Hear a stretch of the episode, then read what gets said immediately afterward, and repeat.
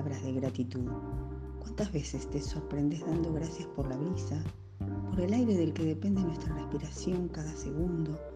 ¿Acaso es el calor del sol, el canto de los pájaros o la sonrisa de los hijos algo que nos haga agradecer cada mañana? ¿O más bien es la queja o el lamento lo primero que sale al mínimo contratiempo apenas nos levantamos?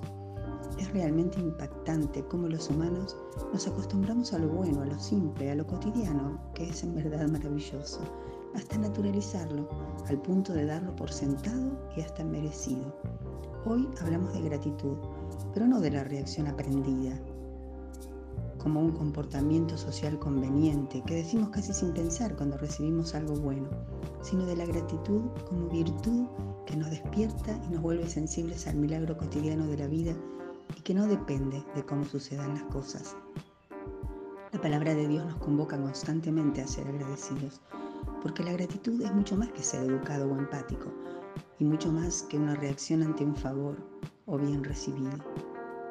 Pero nacemos y somos educados en una sociedad hedonista, egocéntrica y profundamente desagradecida, donde la gente se alaba a sí misma y se dice merecedora de todo lo bueno. En esta cultura ser agradecido no es el rasgo distintivo, Ocasionalmente cuando nos pasa lo que consideramos bueno, conveniente, agradable o provechoso, nos alegramos y pudiera ser que nuestra gratitud se despierte. Pero la mayoría de las veces nos enredamos en la trampa que nos tiende una cultura centrada en la satisfacción del deseo y la provocación de necesidades, lo que nos lleva a ir en procura de esas falsas metas a costa de mucho esfuerzo, luego de la cual nos decimos constantemente, me merezco lo bueno. Esto es producto de mi actitud y compromiso. Desde chicos y por todos lados se nos acucia con mensajes que nos enseñan que estamos siempre para más, que lo mejor está por venir, que lo que tenemos no es suficiente, que hay que ir detrás de los sueños, que nuestras metas nos mantienen activos y nos ayudan a progresar y que la vida es estar permanentemente insatisfechos e ir siempre por más, que eso es lo que merecemos, porque vinimos para ser felices. Si algo nos lo impide, nos enojamos, nos frustramos y lo único que brota de nuestro corazón es la gratitud. Más bien, esta está en zona de constante peligro, ya que puede desaparecer tan rápido como parece. Esa merecida felicidad que se sintetiza en tener lo que queremos y merecemos es tremendamente esquiva, porque la salud se quebranta, la abundancia puede volverse escasez, la familia está lejos del ideal la casa se ensucia, los muebles, la ropa se desgastan o rompen, los hijos a veces se vuelven díscolos, los amigos nos defraudan, muchas oportunidades se pierden, el más confiable nos traiciona, la salud se quebranta, el trabajo nos rinde o nos despiden. Y así la queja reemplaza las palabras de gratitud, el corazón se amarga, el cuerpo padece y el espíritu se apaga. Con cada queja nuestro corazón se va endureciendo hasta volverse ingrato con lo cual el cántico de alabanza y adoración a Dios se silencian y nuestros oídos se hacen cada vez más insensibles a su voz, porque así como la ingratitud nos aleja de Dios, alejarnos de Dios nos hace cada día más ingratos. No sé qué tal está tu corazón en materia de humildad, pero conozco el mío y sé que es necesario mantenerme atenta. Nuestro corazón es por naturaleza egoísta, soberbio y desagradecido. Necesitamos batallar para no trastabillar porque cuando nuestros labios callan a la hora de expresar gratitud, el corazón y la mente se llenarán de amargura, resentimiento e insatisfacción. De su gran amor y sabiduría Dios nos ha dejado en su palabra consejo y aliento, exhortaciones que nos animan a recordar las bondades de nuestro Dios, comenzando por el principio, que toda dádiva y todo don perfecto descienden de lo alto, como dice en Santiago 1.17.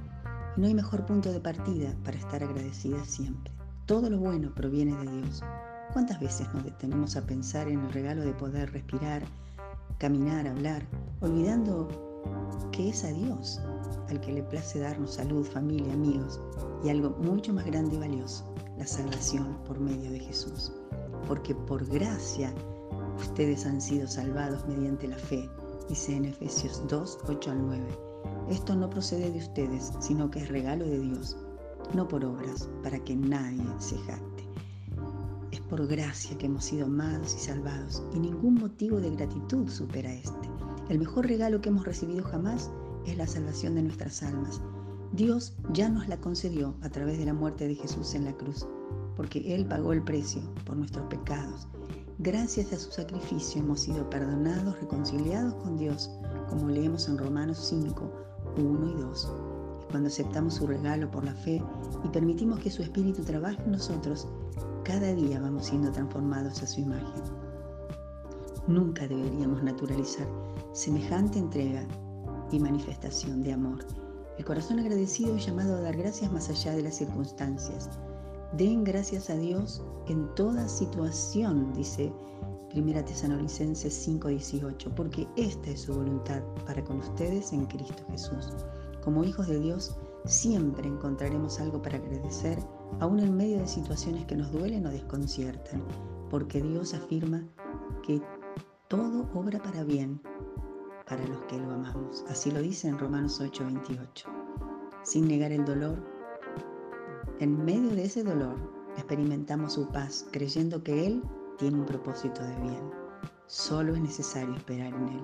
La gratitud trae consigo un beneficio adicional maravilloso. Leemos en Colosenses 1:11, así perseverarán con paciencia en toda situación, dando gracias con alegría al Padre. Él nos ha facultado para participar de la herencia de los santos en el reino de la luz. Nos libró del dominio de la oscuridad y nos trasladó al reino de su amado Hijo, en quien tenemos redención, el perdón de pecados. Si la gratitud nos ayuda a perseverar, nos permite recordar quiénes somos en Jesús y que gracias a la obra de Cristo pertenecemos al reino de la luz. Esa es nuestra herencia. La oscuridad, con toda su opresión, ya no tiene poder sobre nosotros porque hemos sido redimidos por medio de Jesús. El salmista sabía expresar en bellas palabras su gratitud. Él decía, el Señor es mi fuerza y mi escudo, mi corazón en Él confía.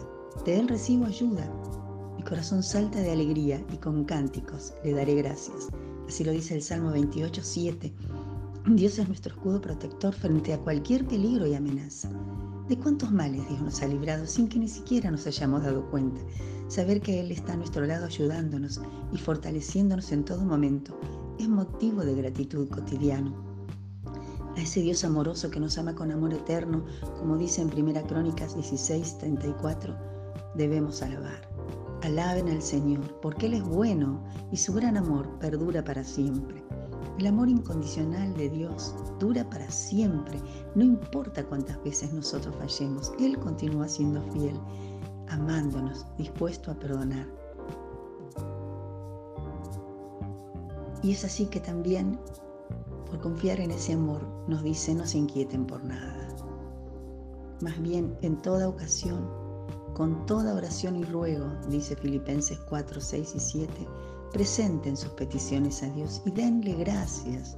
Y la paz de Dios, que sobrepasa todo entendimiento, cuidará sus corazones y sus pensamientos en Cristo Jesús. Alabado sea Dios, Padre de nuestro Señor Jesucristo, que nos ha bendecido en las regiones celestiales con toda bendición en Cristo. El corazón de Dios se alegra cuando lo alabamos y le agradecemos por todas sus bendiciones. No hay nadie más generoso que Dios. Él nos ha dado todo lo que concierne a la vida y a la piedad. Bendecimos y exaltamos a Dios cuando reconocemos todo lo que Él nos ha concedido a través de Cristo. Es en Él en quien tenemos salvación y por su gracia hemos recibido los dones espirituales. Hermana amada, estos son solo algunos pasajes de los muchos que vos podrás sumar. La gratitud es la canción que atraviesa y adorna toda la escritura. Y a la lectura de su palabra, nuestro corazón cae de rodillas en busca de perdón. Nuestro corazón ingrato se quebranta delante de la magnificencia de su gran amor. Espero que tu corazón como el mío en esta hora se vea fortalecido, henchido de gratitud, que se sienta perdonado que toda ansiedad, preocupación o tristeza caigan delante de la majestuosidad y altura del amor de nuestro Dios. Y en toda circunstancia, tus labios y los míos elijan siempre dar gracias, porque esa es la voluntad del Padre. Que tengas bendecida semana.